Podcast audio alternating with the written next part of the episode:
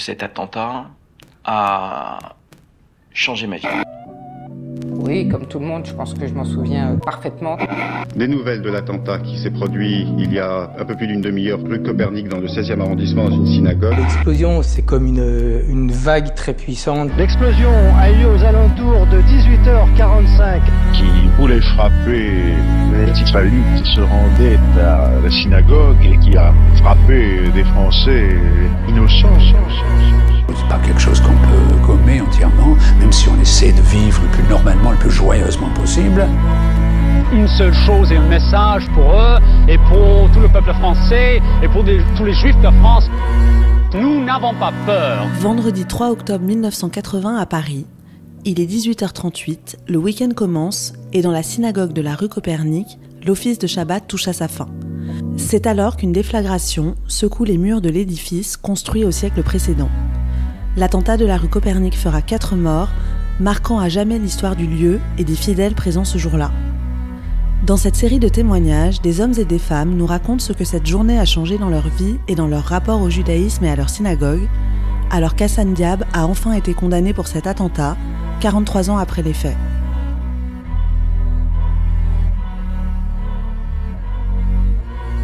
Vous écoutez, le 3 octobre 1980, Souvenir d'un attentat antisémite. Cathy Katzmann. Alors je m'appelle Cathy Katzmann, épouse Ganassia. Je suis la fille du Khazan de Copernic, le grand Émile Katzmann, que tout le monde adorait. Euh, et de son épouse évidemment, Janine, famille Cohen-Tinouji, grande famille aussi, euh, séfarade. Euh, j'ai 67 ans, je suis prof de Talmud Torah à Copernic. On va dire que j'ai commencé, j'avais 16 ans ici.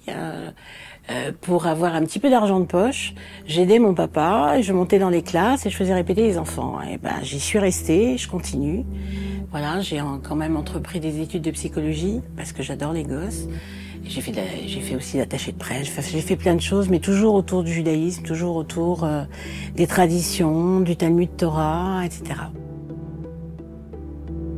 Alors le 3 octobre 1980, euh, à l'heure de normalement débutait l'office. Moi, je sortais de, de la fac. J'étais à à l'époque. Je faisais des études de psychoclinique. Je prends le métro pour rentrer à la maison. Euh, je rentre à la maison. Évidemment, mon père n'était pas là puisque c'est lui qui faisait l'office. Mon frère n'était pas là non plus puisqu'il y assistait. Et moi, j'étais avec maman. Et euh, maman faisait tous les vendredis soirs le dîner de Shabbat. Et je dis, je, je dépose mes affaires et je file à Copernic. Je prends le métro et je file à Copernic d'un seul coup, le souvenir que j'ai, c'est que je suis arrivée, euh, ma mère me tend euh, la radio et elle me dit écoute, et puis elle, elle hurle. Euh, et j'entends, je secoue la radio parce que je, à l'époque il n'y avait pas de téléphone portable.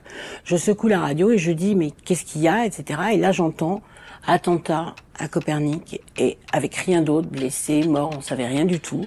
Et, et, et moi, je hurle, je secoue le, la radio de toutes les enfin toutes les façons possibles. Et puis je commence à ouvrir la porte d'entrée et je hurle dans les couloirs en disant au secours, au secours, euh, vous pouvez nous aider, vous pouvez nous aider. Je savais plus du tout ce qu'il fallait faire. Et je me dis à un moment donné, il faut quand même appeler Copernic pour voir si mon père était vivant, si mon frère était vivant. Alors, euh, évidemment, personne ne répondait à Copernic, donc j'allume la télévision. Et quelques temps après, mais longtemps après, je sais pas si c'est une heure, douze heures, parce que le temps ne compte plus, je vois mon père qui, euh, qui apparaît. Donc je savais que papa était vivant, même s'il avait reçu toute la verrière sur, la, sur sa toque. Grand soulagement, et puis de toute façon, je me disais que c'était pas possible. Il avait survécu à Auschwitz, c'était pas possible qu'il meure dans un attentat. Enfin, c'était complètement, c'était complètement fou. Surtout que il, avait une force qui était une force qui était hors norme, une force, je dirais mentale et spirituelle, parce que c'est un monsieur qui faisait 62 kilos pour 1m85, donc il n'était pas, c'était pas un obèse. Il est rentré dans les camps, quand il a été déporté dans les camps de la mort, il faisait 85 kilos. Et il a perdu, euh, il est revenu, il faisait 32. Bon, il a, il a repris que 30 kilos à l'époque, donc il était très, très mince. Mais c'était un monsieur très, très fort mentalement. Il avait un, un esprit incroyable. Il disait, de toute façon, tant que je suis vivant, il n'y a rien qui peut vous arriver. Moi, je suis fort. Puis il rassurait les gens de la communauté aussi. J'ai su après qu'il avait protégé, euh, par exemple, Nathalie, euh, Sylvie Danon, etc., les, les, les, les sœurs qui étaient à l'intérieur, d'autres personnes qui étaient à l'intérieur, Rosine aussi. Il lui a dit, tu te mets devant. Il savait pas pourquoi. Il avait un instinct euh, prémonitoire. Enfin, il devinait les choses à l'avance. Ce qui était fou. Il lui avait dit, tu viens devant moi, tu vas pas à l'arrière. Pourquoi? On sait pas.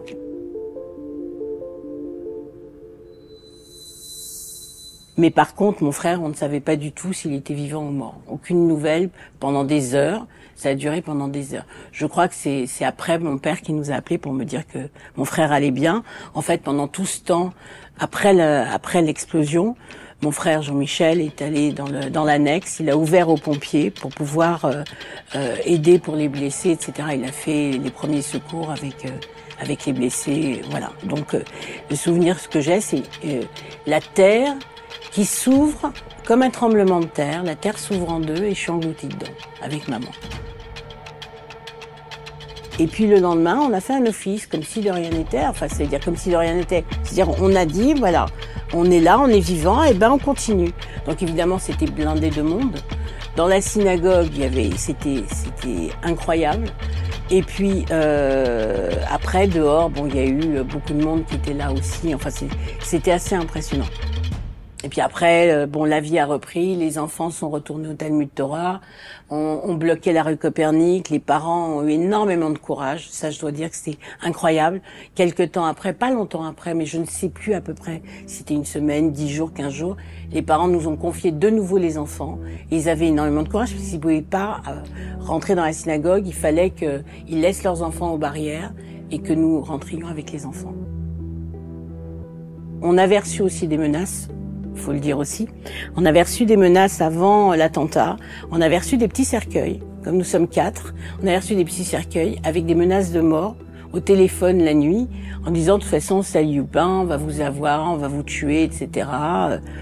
Du reste, à l'époque, quelques temps avant l'attentat, euh, la police est venue à la maison en nous disant euh, écoutez vous êtes une personnalité euh, pour mon père de, de, de la communauté juive bah, à ce moment-là nous on va vous vous protéger, on va faire de telle sorte, c'est que on vous suive, etc. Vous n'ayez pas de soucis euh, de ce côté-là. Mon père a fait un grand éclat de rire. Faut dire que c'est un survivant de la Shoah. Il était, il était 14 mois au Auschwitz. Il était un survivant, donc lui, euh, ça, ça lui faisait absolument pas peur. De toute façon, il avait peur de rien. Donc il a dit pas du tout. Euh, si je dois me défendre et défendre ma famille surtout, je la défendrai. Donc il a demandé aucune protection. Et euh, voilà. Donc euh, à ce moment-là, c'était euh, c'était un peu compliqué. Nous, on prenait des, des dispositions pour faire attention, mais bon, on suivait papa, qui était, on avait l'impression que lui, il était protégé et que rien pouvait pouvait nous arriver. Voilà. Pour illustrer justement ces propos, c'est que le lendemain, quand il y a eu quand il y a eu le fils, il y a eu des menaces de mort et euh, on lui a dit, on l'a appelé, euh, il y avait des journalistes dans, dans son bureau, et euh, on l'a appelé en lui disant euh, Salut pas, on va te faire ta peau, on t'a pas eu cette fois-ci, on va t'avoir, etc. Et papa a dit Écoutez, il y a aucun souci, je fais 1m85, je suis très mince, j'ai les yeux verts, vous inquiétez pas, j'ai une toque, une robe noire, vous pouvez pas me louper, je suis grand. Bah écoutez, je vous attends. Donc euh, moi je me souviens j'avais j'avais pris sa main et j'avais pleuré j'avais dit euh, je veux pas papa je non non non on va rentrer c'est dangereux etc. Je me dit mais rien du tout personne ne pourra m'avoir. On a fait partie avec mon frère des, des, des groupes de sécurité euh, des jeunes qu'on avait constitués. Il y avait du, du reste euh, la Fédération des Juifs de France qui se trouvait rue Bérangère, euh, juste à République. Et on avait un endroit pour s'entraîner avec des Israéliens. On avait créé un groupe, des groupes de sécurité. je me souviens qu'avec mon frère, quelques jours après l'attentat, on est parti avec notre voiture dans la rue des Écouves, je me souviens, dans le dans le quart ce qu'on appelle à côté de la rue des Rosiers. Et euh, je me souviens que tous les jeunes étaient là-dedans. On avait même une réserve d'armes à l'époque. À l'époque, dans les dans les souterrains. D'ailleurs, j'en ai parlé avec le boucher de la rue des Écouves qui s'en rappelle très bien, parce que lui s'en occupait, il en fournissait aussi. Enfin, on s'était organisé pour euh, ne pas se laisser faire et pour avoir des armes. Et on avait même des armes en bas ici à Copernic, avec des gilets, avec tout ça. On s'était préparé. Si jamais il y avait un problème, on s'était préparé. Et euh, papa nous a jamais empêchés. Ma mère avait très peur. C'était pas une trouillarde, mais elle avait peur pour nous, pour ses enfants. Euh, elle, elle avait fui les, les, les, Allemands en 42, elle a échappé à la rafle, elle s'appelait Cohen quand même. Mais elle, a jamais, elle avait peur pour nous. Pour elle, elle n'avait pas peur. Mais elles nous ont transmis cette, euh, cette force, quoi. Ce qui est bizarre, c'est que quand, euh, quand papa est parti, je me suis sentie la mission d'être, euh, d'essayer d'être forte comme lui. Voilà. Je j'ai pas le droit de, de fléchir, j'ai pas le droit de me plaindre, j'ai pas le droit de dire j'ai peur. Voilà. J'étais chargée euh, de maman, j'étais chargée de, de, ma fille qui était jeune à l'époque. Donc je me suis dit, euh, tu seras pas une catsman et tu seras pas sa digne héritière si tu as la pétoche. Donc non. Je fais attention, mais je j'ai pas peur. Et c'est vrai que quand il y a eu les attentats du Bataclan, ça a réveillé plein de plein d'angoisse.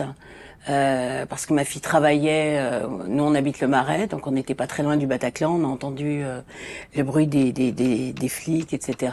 On n'a pas, pas entendu ce qui s'est passé, parce que c'est quand même assez loin.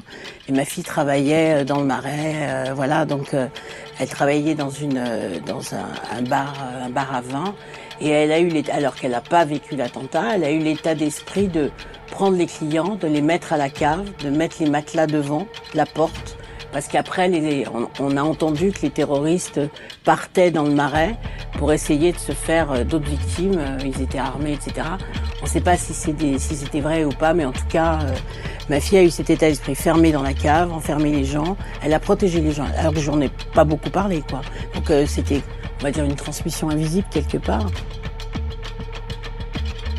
Le procès, pour moi, est important parce que il a fait reconnaître que nous étions des victimes, famille de victimes, et que c'était pas une lubie comme ça en l'air. Et il faut penser à ceux qui sont partis, parce que les quatre personnes qui ont été tuées, moi je me souviens de, je ne les ai pas connues, euh, mais nous avons été euh, avec mes parents à l'église euh, dans le 17e pour le enfin pour la, la cérémonie de, de, de, deuil de Philippe Bouissou, qui je crois à l'époque avait 22 ans ou 20 ans, était très jeune. Il y avait son, sa fiancée qui était là, il y avait ses parents, et nous avons assisté euh, à la cérémonie et c'était épouvantable, c'était horrible quoi. C'est, on l'a vécu en direct dans, dans le sens où c'était pas possible que ces gens soient morts comme ça pour rien pour gratuitement.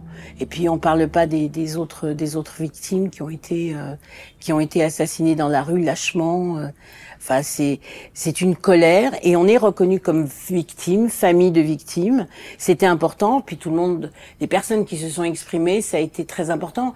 J'ai eu mon frère Jean-Michel Cassman qui euh, qui m'a tout de suite appelé après son témoignage. Et il m'a parlé pendant une heure et demie, alors que c'est un garçon qui n'a jamais parlé. Lui, il a eu des, vraiment des grosses séquelles après l'attentat psychologique, parce que c'est un garçon qui parlait pas, il s'est refermé, il y a quelque chose qui s'est passé. Et à l'occasion de ce procès, il a parlé. Il m'a parlé pendant une heure et demie, alors qu'on était très proches, mais il n'arrivait pas à sortir un mot, mettre un mot sur ce qu'il a traversé. Jamais un peu comme les déportés qui n'ont pas parlé pendant 50 ans. C'est la même chose. Tellement il y a eu des atrocités quand même, et on n'en a pas parlé parce que je pense, euh, on en a parlé entre nous après. Euh, bah, du reste, ce groupe, euh, euh, on a formé ce groupe de, de paroles sur WhatsApp, groupe Copernic. On est au courant du procès. On a, on a suivi tous victimes et familles de victimes, tout ce qui s'est passé, c'était très très important bien sûr. C'était primordial, ça a permis aux gens de parler. Voilà, ça nous permet à nous de parler parce qu'en fait, on parlait entre nous. Euh, comme un comme un, petit groupe euh, et on parlait pas vraiment de l'attentat mais on parlait de se protéger de protéger la synagogue protéger les enfants euh, nous protéger en tant que juifs enfin de ce côté de de, de de pas de se replier mais de faire attention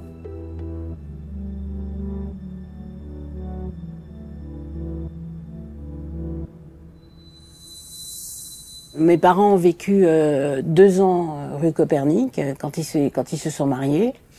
Ils ont ils ont habité ben, là où étaient les molos, là où étaient les gardiens. après, les gardiens sont arrivés, mais mes parents étaient là. Ils n'avaient pas d'appartement à l'époque, donc ils sont, ils sont restés là. En face, euh, bah, là où nous sommes, c'était l'appartement de d'Alice Louis Germain Lévy, la femme du grand rabbin Louis Germain Lévy que j'ai connu puisque j'allais tous les jeudis manger chez elle, qui était aveugle du reste. Et euh, la cuisine, je sais où elle est. Enfin, je connais tous les recoins de cette maison. Enfin, j'ai un attachement euh, charnel à Copernic depuis toujours. C'est pas l'attentat, c'est que je suis née ici, c'est ma maison.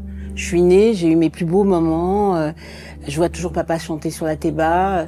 Je suis heureuse maintenant de, d'être sur la Théba, autour d'Armand qui a pris la, suite de papa, entouré de Jonas, Jacqueline et de, et de Philippe Haddad. Enfin, c'est que du bonheur, quoi. Je, je suis heureuse d'être là.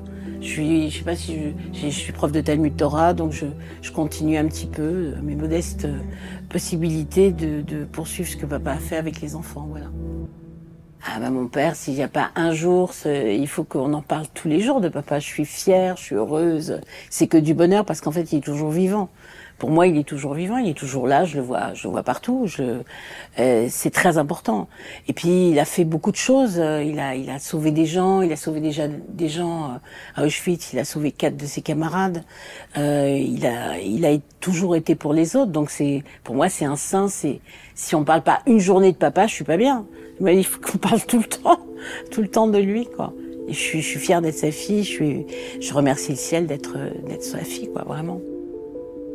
Puis j'ai des petits enfants de, de ses élèves, j'ai euh, les arrière petits enfants. J'ai, il n'y a pas un, un, un, parent qui me dit pas j'ai fait ma, ma barre au bat mitzvah avec ton papa, on l'adorait, c'est quelqu'un de chaleureux.